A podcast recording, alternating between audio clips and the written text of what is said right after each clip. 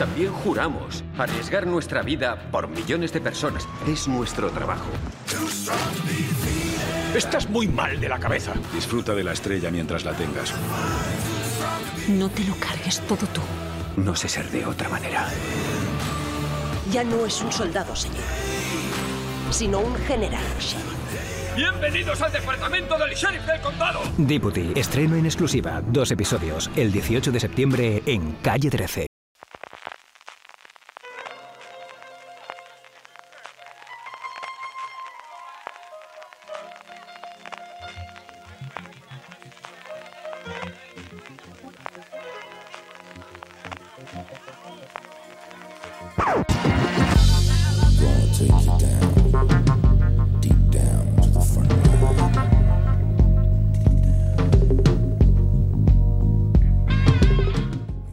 Buenas a todos, bienvenidos a un nuevo programa de Top, este programa de fuera de series en el que hacemos nuestras listas sobre las cosas que más nos gustan referidas evidentemente a las series de televisión.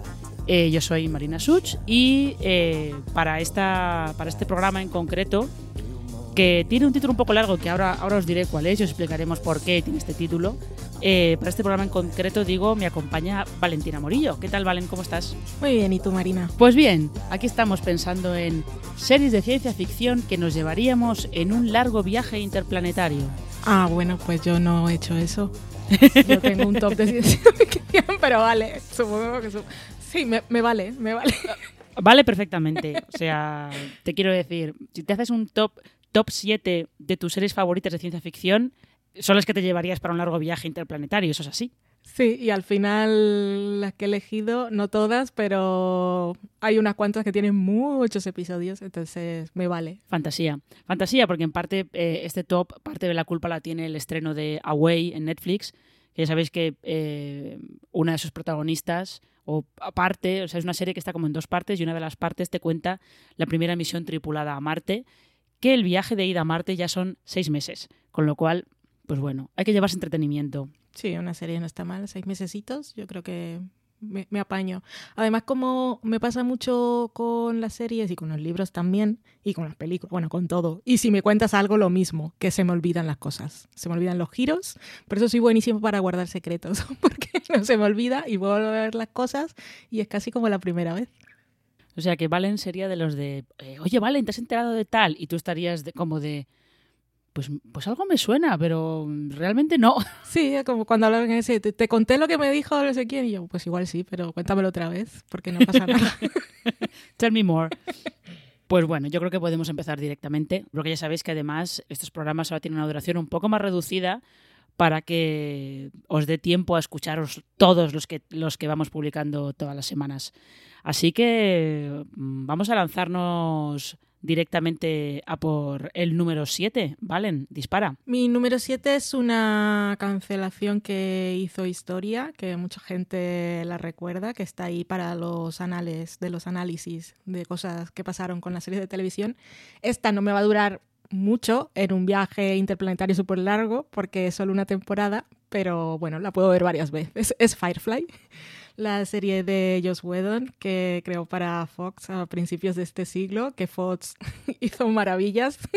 Parece como el, el sketch este de Muchachada Nui en el que explicaban cómo hacía los guiones Tarantino, que era que tenía todo, todo- tenía todo el guion sin encuadernar en el maletero y luego se abre y se le desorden, se les ordenan las hojas. Pues eso fue lo que hizo Fox con Firefly, que la emitió en absoluto desorden, que luego no terminó, no, o sea, los espectadores de Fox en no pudieron ver el final de la serie y que la canceló ahí en el episodio 11 a lo loco y todos sufrimos mucho. Luego hubo la película, pero bueno, Firefly es una serie muy entretenida, con esos puntos de humor que tienen las obras de Joss Whedon, con un elenco de actores de esos que mm, nos caen todo- todos muy bien.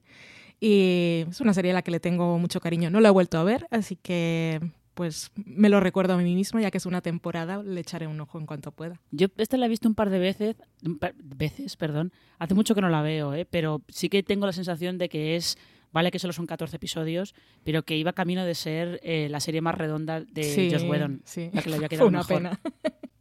Sí, este era un western espacial. Eh, pues mi número 7, yo aquí he intentado, he intentado poner una serie eh, actual, bastante actual, y esta, esta la voy a poner solamente por fastidiar, porque tiene bastantes defectos, pero a mí me gusta, me gusta lo que hace, por lo menos lo que intenta, que es Star Trek Discovery. Vale. La pongo solo para fastidiar porque tiene muchos haters y mucha gente que la, la odia a muerte, que eso no es Star Trek, que eso es lo peor. Es como de, mira, yo de las dos series estas nuevas de Star Trek que hemos visto, que son Discovery y Picard, con las dos me lo he pasado súper bien. O sea que me quedo con esta Star Trek Discovery, que es, eh, pues, eh, como su propio nombre indica, lo que te cuenta son las aventuras de la nave Discovery, centradas en este caso en no el capitán de la nave, sino en su segunda, segunda de a bordo, que al principio no lo es. Y pues las, las, aventuras que les van pasando por ahí. Y en estas dos temporadas hemos tenido un poco de todo. Ha habido cosas que no han funcionado, como su intento de recuperación de, los Klingon, que pues, era un poco aburridillo. Pero luego, pues eh, recuperaban cosas del canon clásico que sí que funcionaban bien.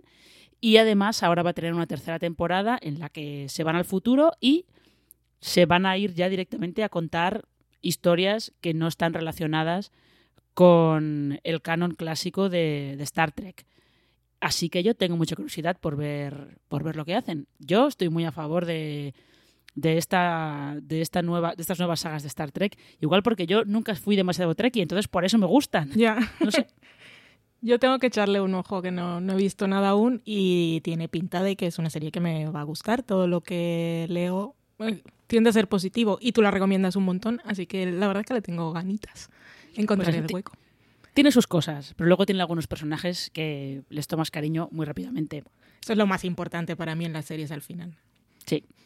Eh, pues vamos a por el número 6, ¿valen? Mi número 6 es un reclamo que alguien la traiga ya y también la pongo porque vivimos en una simulación y yo necesito que alguien nos saque de este infierno en cualquier momento.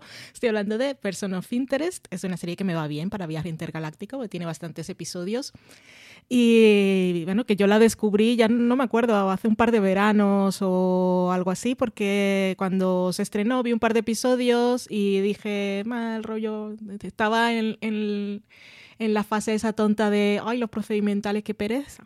Entonces no, no, seguí viéndola y después, como leía tanta gente, entre ellas tú también, que la serie estaba bien, dije, mira, vamos a ponernos un verano a ver qué tal, qué enganche, qué, qué locura, cuánto amo esta serie, qué bien me lo pasé, qué entretenida, qué emocionante. Eh, también te involucras un montón con los personajes, he ahí la clave. Y para los fans de Westworld, yo creo que tú has escrito sobre esto precisamente en la web. En esta serie Person of Interest ya tenía Christopher Nolan varias de las cosas que, que le interesaban. Y a mí me parece, con todos los derroteros que va tomando la serie de los androides en HBO, cada vez te das cuenta de lo buena que era Person of Interest y, y, y, que qué pena que no la haya visto mucha más gente o que no esté disponible para que la puedan descubrir ahora. Y que tiene, tiene un poco así como de Minority Report, más, más, o menos, así rápido, pues esto va de... Hay un personaje que se llama Harold Finch, que es un ingeniero informático que había creado para el gobierno una, una máquina que se llama La Máquina, que vigila y recolecta datos de ciudadanos anónimos, así con, con, las cámaras que hay por la calle de seguridad. Y lo que hace esta máquina es predecir... Eh, qué personas iban a estar involucradas en un acto violento. Pero como esto era para el gobierno, el gobierno solo le interesaban las personas relevantes que eran los que tenían algo que ver con el terrorismo. Y las personas que estaban trabajando con la máquina decían es que hay un montón de personas irrelevantes que esto también nos interesa porque pueden estar en peligros. Y entonces se van por su lado y ahí hay toda una lucha por un lado.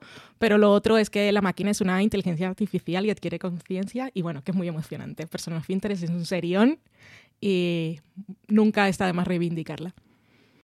Ya, y Person of Interest además hay que, hay que, hay que eh, decir que llega un momento en el que crees que no se puede llorar viendo solamente yeah. mensajes que se escriben en una pantalla en negro y se puede. Se puede mucho. Mucho, además. Eh, sí, me, me, sumo a esa recomendación de, de Person of Interest y también creo que te, hay, que hay que decir que yo también la descubrí un poco un poco más tarde, pues no sé si ya se debía haber emitido como las dos primeras temporadas completas o algo por el estilo. Y ahí la culpa de todo la tiene Pilar Toro, que además tenía una lista muy útil para ponerte al día. Así que mm, ahí queda, ahí queda esa recomendación. Eh, yo en el puesto número 6 tengo una serie de BBC que ha tenido varios, eh, varios remakes por ahí, por todo el mundo, que es Life on Mars. Esta serie además es curioso porque mm, marcó un poco como un, el principio de una nueva etapa en, en la ficción británica, pues de series eh, un, poco un poco motivadas por lo que se estaba haciendo en, en, Estados Unidos con Perdidos y con todas estas. Se empezó a, a, apostar por series un poco distintas, que no fueran simplemente series de policías o series de época. Y, eh, se empezó a apostar por otras cosas, ¿no? Y en el caso de Elephant Mars, sí es una serie de policías, básicamente, pero lo que tienes es a un detective de Manchester en 2006 que tiene un accidente mientras investiga un caso y se despierta en Manchester, pero en 1973. Entonces no sabe si, como dicen, decían en todos los capítulos en los créditos, no sabe si está muerto, está en coma o si de verdad ha viajado al pasado. Y mientras él intenta averiguar qué le ha pasado y si puede volver a su tiempo, pues tiene que, que trabajar con un, con un policía que es el, el, mote que le dan es Gin -huh. Que es realmente muy divertido, pero es un policía de los 70, pues eso, un poquito cavernícola, eh, bastante expeditivo, pero el, el, dúo que forman ellos dos, eh, Sam Tyler y, y Jean, es realmente merece mucho la pena. Es una serie muy entretenida, es muy divertida. Tiene dos temporadas solo y luego tuvo un spin-off que este estaba en Londres en los 80 y que para seguir con, con la temática de David Bowie se llamaba Ashes to Ashes. El spin-off no lo he visto, con lo cual no os puedo decir qué tal está, pero esta Life on Mars eh, merece mucho la pena, os la recomiendo. Es una lástima que creo que no está disponible en plataforma en ninguna parte, pero está editada en DVD. Así que ahí lo tenéis. Ahí queda. Vamos a por el puesto número 5. Dale, Valen. Mira, me he dado cuenta que al final había dicho que no hice el top pensando en cuál era la premisa, pero me vale todo. Y esta, anda que no me vale porque tiene un montón de episodios. es Doctor Who, es más grande por dentro que por fuera. eh, es una, yo creo que eso del más grande por dentro que por fuera también es, te explica un poco lo que es la serie, porque las personas que no la han visto tienden a ver que es como de aventurillas para niños y que lo de la cabina telefónica, que es un, una nave espacial que viaja por el tiempo y el espacio, parece una ridiculez, pero es que la serie realmente es más grande por dentro que por fuera. Cuando entras es una maravilla. Y pues, no sé, eh, te hace volar tanto la imaginación y vives aventuras en mundos, universos paralelos, futuros distópicos, steampunk, viajes al pasado, viajes al futuro, interestelares, paradojas temporales, robots, vida extraterrestre, lo tiene todo, tiene dosis de humor, tiene momentos dramáticos, tiene episodios que dan mucho miedo y sobre todo es eso, que cada episodio es una nueva aventura en la que hay mucha creatividad, mucho ingenio y mucha magia y se puede ver en familia, que eso tampoco está mal y nunca sobra. Así que Doctor Who es una serie a la que yo le tengo muchísimo cariño. Me parece una gran serie de ciencia ficción y para una larga temporada en el sitio que sea, me parece la mejor compañía. ¿Cuál es tu doctor favorito, Valen? Esta es, es la pregunta esa en la que siempre te ponen un poquito en un compromiso de ¿cuál es tu doctor favorito? Yo, mi doctor favorito a mí me gustan Tennant y Matt Smith. También tengo que decir que yo soy de la nueva era de Doctor Who, de la clásica. He visto algunos episodios, pero así que decían, este también son muy difíciles de conseguir. Pero de todo, pero al final a, a todos les, les coges cariño. Y no sé, porque Eccleston también, también me gustaba, fue el primero con el que entré. Y, y la doctora nueva también me gusta, entonces no sé, me cuesta, me costaría yeah. elegir, pero no por nada, porque eh, honestamente en el fondo todos son, siguen, son el mismo doctor, pero son tan diferentes que eh, cada temporada en la que son ellos protagonistas tiene, tiene un, no sé, representa mucho la, la, forma de ser de esa nueva encarnación y consigue enamorarte. Aunque, aunque, al principio llegues y digas, es que me gustaba más el otro, me gustaba más el anterior o el, el de hace dos temporadas, al final yo creo que todos consiguen conquistar. Sí. ¿Y el tuyo cuál no. es? Eh, a mí me, me gustaba mucho 10 que era David Tennant y la doctora me, me, cada vez según la veo me gusta más es que, que es la, la, undécima que es Jodie Whittaker me gusta más pero tengo que decir que aunque aunque las tramas de las temporadas no estuvieran entre, entre lo mejor eh, yo creo que Peter Capaldi fue un doctor Peter fantástico. Capaldi estaba muy bien, sí. Fantástico. Las tramas eran un poquito Ya, bueno. no tuvo buena suerte por ahí, pero él no, estaba muy pero bien. sí, él como doctor era maravilloso. ¿Y tu acompañante preferida? Que eso también es Eh, otro tema. yo soy de Marta. Yo lo siento mucho, yo soy de Marta Jones. Yo sé que es como la, la, la que se recibe menos amor por parte de los Jubians, Sí. pero yo soy de Marta. A mí me, yo creo que mi preferida es Donna. Bueno, por favor, Don es que es genial. Don es genial. Eh, pero bueno, vamos a dejar. vamos- no vamos a hablar más de. Doctor Who porque igual hablamos de ella más adelante. Vale. Guiño, guiño. Eh, en el puesto número 5 yo tengo otra serie de viajes en el tiempo, además una eh, cuyo, cuyos creadores siempre reconocieron que eran muy fans, que eran muy jubians, que es El Ministerio del Tiempo. Eh, ya sabéis que es esta serie de televisión española en la que hay un, un ministerio secreto que eh, domina o controla unas puertas que te llevan a diferentes, diferentes etapas de la historia de España y los agentes del ministerio lo que tienen que hacer es intentar que la historia no cambie. Porque, como dicen muchas veces en la serie, eh, pues la historia puede ser mejor o peor, pero es, es la nuestra, es la que hay. Lo que hay que hacer es intentar aprender de ella y que no se repita en el caso de, en el caso de lo peor. Y es una serie que ha dado muchas vueltas, que ha tenido muchos momentos en los que su futuro estaba en el aire. Ahora, ya sabéis que la cuarta temporada eh, se pudo ver también al mismo tiempo en, en HBO España y otra vez eh, se ha quedado el futuro en el aire, pero eh, Javier Olivares y compañía le dieron un cierre que puede considerarse bastante definitivo en el caso de que no continúe. Con lo cual, pues, pues ahí está. Y también es una serie que eh, yo creo que la principal, la principal virtud que tiene es eh, integrar a algunos personajes históricos y conseguir que se hagan eh, francamente entrañables como Velázquez, al que, eh, al que yo le tengo mucho cariño, aunque sea bastante irritante. Pero bueno, es así. Vamos a por el número 4. ¿Qué tienes ahí, Valen? Mi número 4 tengo I am not a number, I'm a man. I'm a free man. El prisionero, esa serie británica de finales de los años 60, la tengo básicamente por dos razones. Una, porque ha servido de influencia a, a muchas otras series posteriores y los que son superfans de Perdidos pod- podrán ver muchas cosas en El prisionero, incluso, incluso The Good Place. Y sobre todo porque es una serie que a pesar de estar hecha en los años 60, eh, la ves hoy y puede que sí tenga esas cosas de actuación un poco teatrales que eran de la época y eso no lo podemos quitar. Perdón.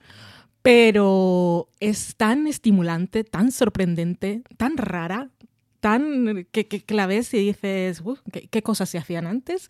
Se, pues, se siguen siendo ahora otras, pero es que para el momento en el que se hizo me pareció una, una cosa tan, tan única y tan peculiar y que la ves hoy con ojos de 2020 y te sigue pareciendo pues una cosa súper curiosa, original y compleja y, y que luego quieres ir a ver y buscar información y tal. Ah, sobre buscar información, sobre todo siempre hay, hay que buscar guías de cuál es el orden de los episodios porque hubo unos problemas ahí con la también un poco confusión con que hay algunos como en desorden, pero yo creo que al final tampoco importa porque algunos te dejan muy perdidos. Pero no sé, fue una serie que la verdad me dejó con la boca abierta cuando la vi. Y ríete de finales eh, en los que no te explican nada. Ya, eso sí, hay que ir preparado para eso, sin frustraciones. Exactamente. Eh, sí, no, es que, es que con el prisionero lo que pasó fue que, si no recuerdo mal, creo que eh, la ITV británica había pedido como 11 episodios o algo así, pero luego para la emisión estadounidense eh, pidieron 7 más.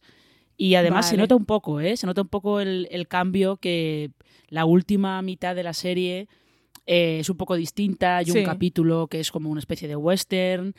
La primera mitad a mí me, a mí me parece que es eh, fascinante. Y además, cuando se pueda volver a viajar eh, y hacer turismo así sin tantas restricciones, yo recomendaría ir al sitio donde se rodó El prisionero, que es por Mirion. Oh, qué guay. Es un hotel Mm. de verdad, que existe de verdad en el norte de Gales y que merece mucho la pena. Lo mola todo. Es un hotel eh, en el que cuesta un riñón quedarse una noche, pero Ya. lo puedes visitar. Se puede visitar, Se puede visitar durante sin el día. problema. Bueno, Sí. y, Se pero te dejan entrar y mirar por la ventana. Eh, dentro de las casas no, y de los Oh. edificios no. Pero tú puede- puedes estar por el por la plaza y puedes bajar a la playa. ¡Ay, qué ideal! Es, es muy bonito, está muy bien. ¿Tienen pelotas gigantes en la playa? Mm, todavía no, pero da- dales tiempo. Sí que tienen, tienen o tenían un festival de música Ah, eh, que es el, festi- el festival del número 6. qué guay. Y tienen una tienda con, con eh, merchant de la serie. Yo de ahí me compré una chapita con el número 2, porque la del número 6 ya no quedaba. Oh. Pero bueno. Bueno, me lo apunto ahí en las cosas por hacer antes de morir. Sí, bueno, y cuando, cuando se puede volver a viajar, sobre todo. Estamos hablando del número 4, ¿verdad, Vale? Sí. Vale. Eh, pues yo en el número 4 le he puesto un poco abajo, pero simplemente por, por cambiar un poco, por cambiar un poco el orden, he puesto eh, pues eh, una de mis series favoritas de siempre, que es Expediente X, que mm, sabéis que es esta, esta serie con dos agentes del FBI que investigan todo tipo de, de casos extraños. Lo principal que investigaban, en teoría, eran abducciones extraterrestres y una conspiración, en teoría, entre eh, en las más altas esferas del gobierno que estaba relacionada de alguna manera con esas visitas de alienígenas a la Tierra. La conspiración, eh, a partir de la quinta sexta temporada, no tiene ningún sentido. Podéis aplicar fanesia y decidir que eso no existe, porque no tiene ningún sentido. Pero los capítulos autoconclusivos realmente merecen mucho la pena. Y luego, sobre todo, merece la pena por esa relación que construyen entre, entre Mulder y Scully, que es lo que salva las temporadas estas de revival que hubo hace un par de años en Fox. Así que no tengo mucho más que decir de Expediente X porque he hablado de ella mogollón, así que con lo cual creo que con eso queda todo dicho. Muy bien. Vamos a entrar al podio. Interesante. Número 3. ¿Cuál es tu número 3? Mi número 3 es de Twilight Zone, la serie original, la de finales de los 50 y mediados de los 60, que mm, gracias a Hulu tuve oportunidad hace un par de años de ver un montón de episodios, casi la serie entera. Y la verdad, este es un caso como El prisionero, pero aún más en el que ves las semillas de películas incluso, de donde han partido ideas de películas que has visto de después, porque hay episodios que son realmente fantásticos. Eh, que tiene esos giros finales en los que te pueden explicar o no lo que ha ocurrido, pero que siempre son sorprendentes. Y bueno, The Twilight Zone, aparte de todo esto, mm, mm, es la madre de las antologías, eh, hizo que se tomara en serio a la ciencia ficción en televisión, eh, fue la que popularizó lo que hablaba antes, lo de los giros finales súper sorprendentes. El señor Shyamalan, por ejemplo, eh, eh, tiene como gran referente a Rod Serling. Y, y eso, es que tiene episodios. En Fuera de Series yo escribí el año pasado, creo, que fue cuando se estrenó la versión nueva de la serie de CBS All Access. Eh, eh, publiqué un artículo con algunos de los episodios míticos de la serie, que si buscáis en internet encontraréis un montón de listas, pero bueno, en fuera de series también tenéis una, ¿eh? que solo con ver las premisas yo creo que ya, ya te dan ganas de verlos y hay episodios, así como se me olvidan muchas cosas en la vida, hay episodios de esta La División Desconocida que tengo, los tengo grabados ah, porque te dan, te dan miedo, te dan mal rollo o simplemente e- esas premisas parecen sorprendentes porque es como con lo que podrían hacer hoy una temporada entera, ahí se lo cargaban todo en un episodio y las historias de verdad que son muy apasionantes. En un episodio que además en las primeras temporadas duraban media hora. sí, no eran duraban más. cortitos, cortitos. Sí, sí, también. Se eh, hacía con nada de dinero, todo cartón piedra, pero qué bien estaba. eh, esto, esto que dice Jordan Peele de la ciencia ficción, ciencia ficción social o del terror Ujú. social, lo sacó también de la dimensión Sí, desconocida. totalmente. O sea que sí, no, es, es una, es una serie que merece mucho la pena recuperarla si se puede. Eh, yo en el, en el puesto número 3 tengo una bastante más actual que esta de Twilight Zone original, que es Orphan Black. Eh, es esta serie que nos descubrió a Tatiana Maslany interpretando, yo no sé, creo que en una temporada llegó a interpretar como 14 personajes distintos o algo así Ídola. porque lo que nos cuenta es la historia de, inicialmente, Sara, que es eh, una mujer que vuelve a, vuelve a su ciudad, se baja del tren y de repente en el andén ve a otra mujer que es idéntica a ella y que se tira al tren justo delante de ella. Entonces, ese descubrimiento de esa mujer la lleva a encontrar a un grupo de clones, todas mujeres, que lo que hacen es, eh, pues están luchando por averiguar quiénes son ellas, quiénes son los, los que las construyeron, entre comillas, y cómo pueden conseguir eh, ser independientes y tener, tener eh, sí, individualidad propia y tener esa- in- ese sentido de independencia de que ellas, ellas controlan su vida y no, y no una gran corporación. Es una serie entretenidísima, pero entretenidísima. Yo me lo pasé muy bien en cada una de sus cinco temporadas. Incluso cuando las tramas parecía que desbarraban un poco, siempre había alguien, Alison Hendricks habitualmente, que te las salvaba Sí. y es merece, merece mucho la pena por eso, por la historia, que es de verdad eh, muy entretenida y que engancha mucho, y por todos los temas de fondo que van apareciendo. Pero aparecen, aparecen de fondo, no es una serie en la que estén discutiendo sobre lo innato y lo aprendido y sobre si es ético clonar a las personas durante media hora. No, eso está al fondo. Se va tratando eh, a la vez que te cuentan pues otras historias más de espionaje de, o más policíacas o, o más de drama familiar o, o lo que sea. Así que ahí está. Y me quedo yo con, con Orphan Black. Yo la tenía en mi lista preliminar, pero como no entré a ver la programación de los podcasts y no me había quedado con lo de cuál era el objetivo de la lista, y no más allá de siete series de ciencia ficción, si no habría puesto Orphan Black, porque para llevármela en- a un sitio al que voy a estar sola o con gente que no me cae bien, sería una buena serie de escape ver a mi sestra y los momentos musicales que también estaban muy bien. Habría puesto Orphan Maravilla. Black. Maravilla.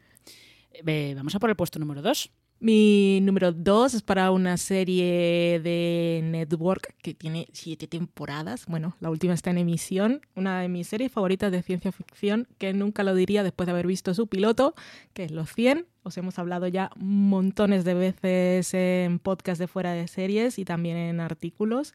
Esta última temporada eh, llevo un par de episodios de retraso ahora, pero tiene mm, toda la pinta de que va a acabar por lo alto. Está muy bien. Y es una serie que he disfrutado mucho, aún vale que es- puede ser un poco irregular algunas temporadas mejores que otras, o habrá quien diga que después de la segunda no ha habido ninguna igual, por ejemplo tú, Marina. Pero es que cuando, cuando me pongo a verla, la verdad es, que mm, mm, me muevo entre qué bien me lo estoy pasando y admiro que seáis capaces de hacer esta serie durante tantos años y quemar tanta trama sin que se agote. Y poner a esos personajes que los conocimos con 16 años, eh, que los enviaron ahí, anda ahí a la Tierra a ver si se puede vivir, si os morís, pues mira, esto que hemos perdido. Si, si- era un poco de, si os morís, pues mira, chicos. ya ¿qué sabemos que no tenemos que ir.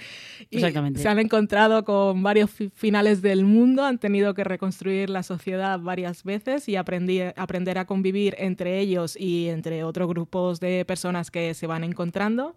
Eh, aprender a negociar y hacer alianzas políticas, eh, tuvieron que aprender estrategia y es una historia de supervivencia y de mm, básicamente comprobar si la humanidad es capaz de aprender de sus errores o está destinada a condenarse a que uno de esos fines del mundo sea el final definitivo.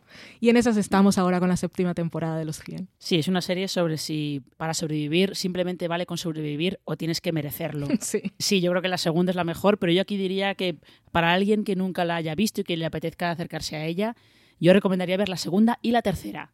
La tercera, eh, todo el lado este de Ali, creo que estaba muy bien. A mí me gustó mucho, hay mucha gente que lo convenció. Yo creo que estaba muy bien. Sí, está muy bien. Y, y- y eso, que la gente que le gusten los temas de ciencia ficción puros, eh, en Los 100 hay varios. Bueno, Sí, de ciencia ficción Muchos, de verdad, además. verdad. sí. Eh, pues yo en el, en el puesto número 2 he decidido que voy a hacer trampa. A ver, Ya, porque ya sabéis que no es un top de fuera de series si no se hace trampa en él. correcto. Entonces, en el 2 yo tenía puesto Doctor Who, pero como hemos estado hablando antes de Doctor Who, eh, pues la he cambiado. Muy bien, me parece La he, ca- magnífico. la he cambiado y en su lugar he puesto Fringe, Otra que tenía en la lista.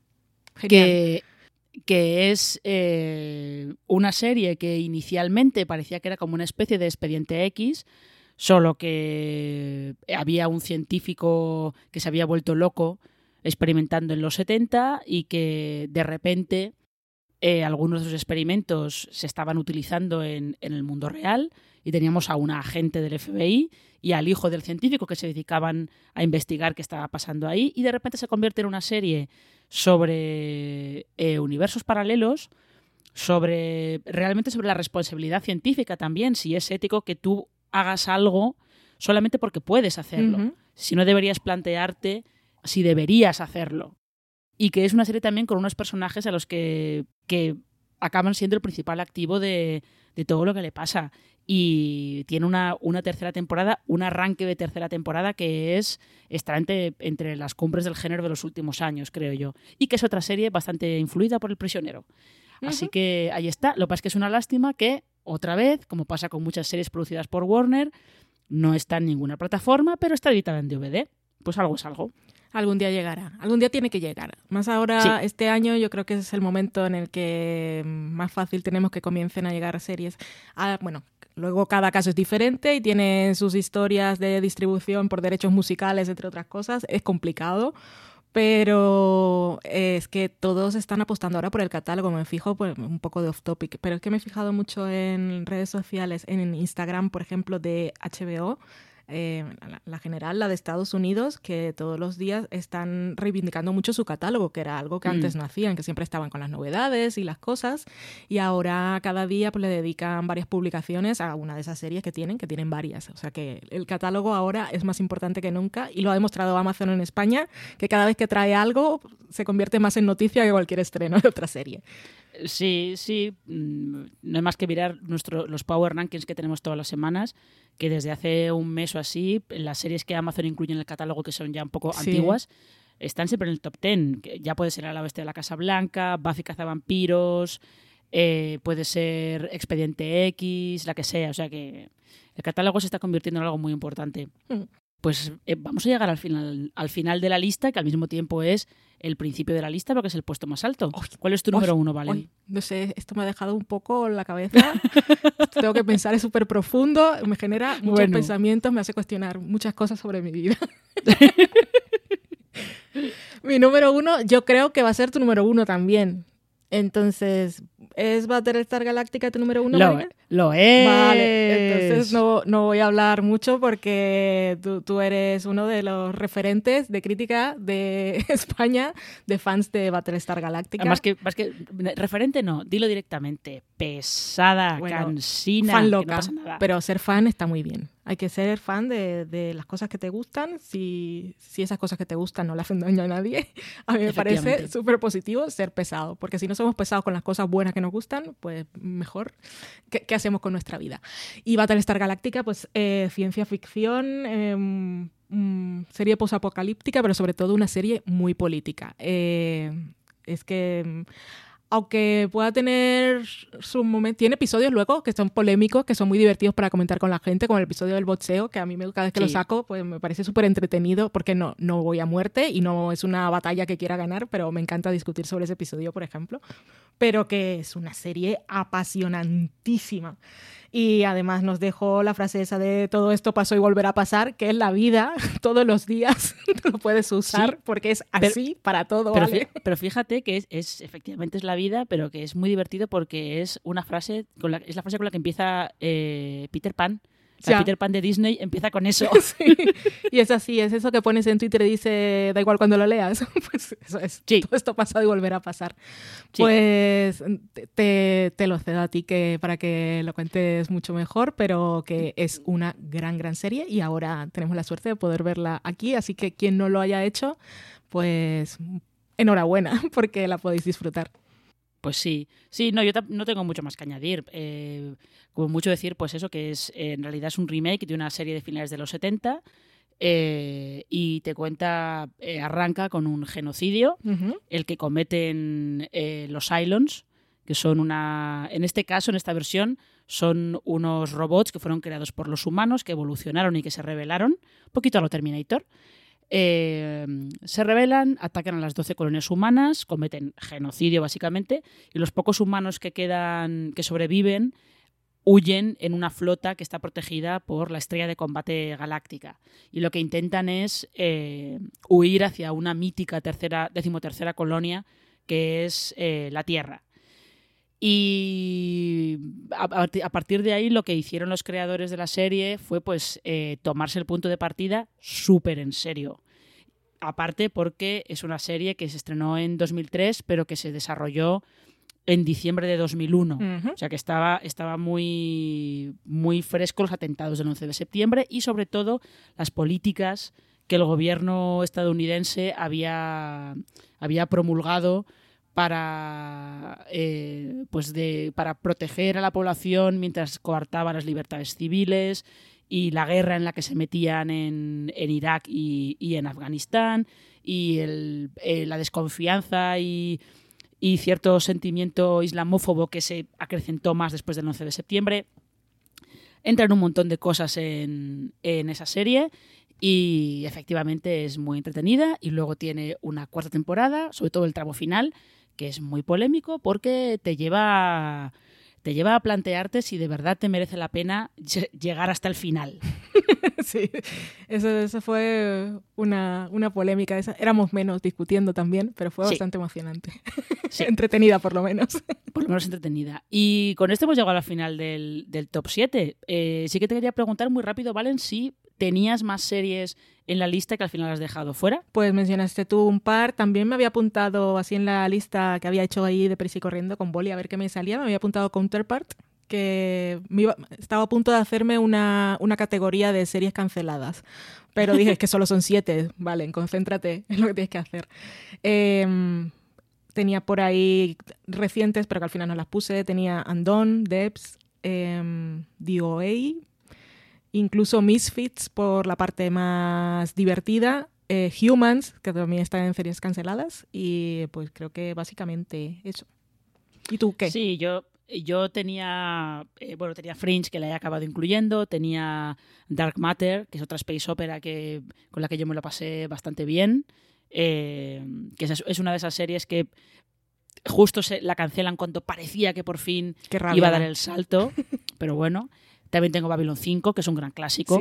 Yo no la acabé, pero vi unos cuantos. Claro, no la he puesto porque es como un clásico muy tal, pero bueno, ahí estaba Babylon 5.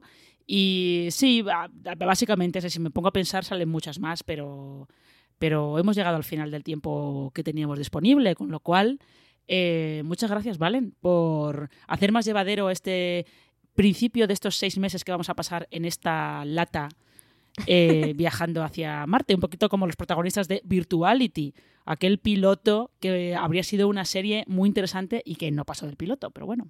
Tenemos tantas historias de esas, de, aquellos años en los que vivíamos el día a día, pero literal, mm. de todo lo que se estrenaba en Estados Unidos. Sí, sí.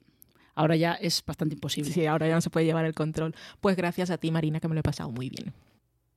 Pues igualmente.